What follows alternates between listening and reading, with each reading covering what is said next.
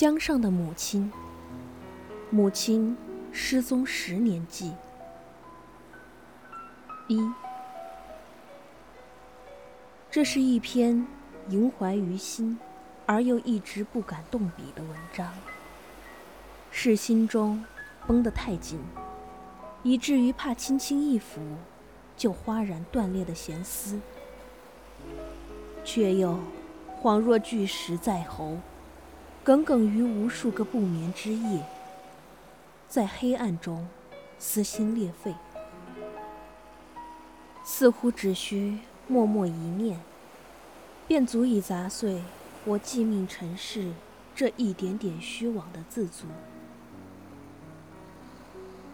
又是江南飞霜的时节了，秋水生凉，寒气渐沉，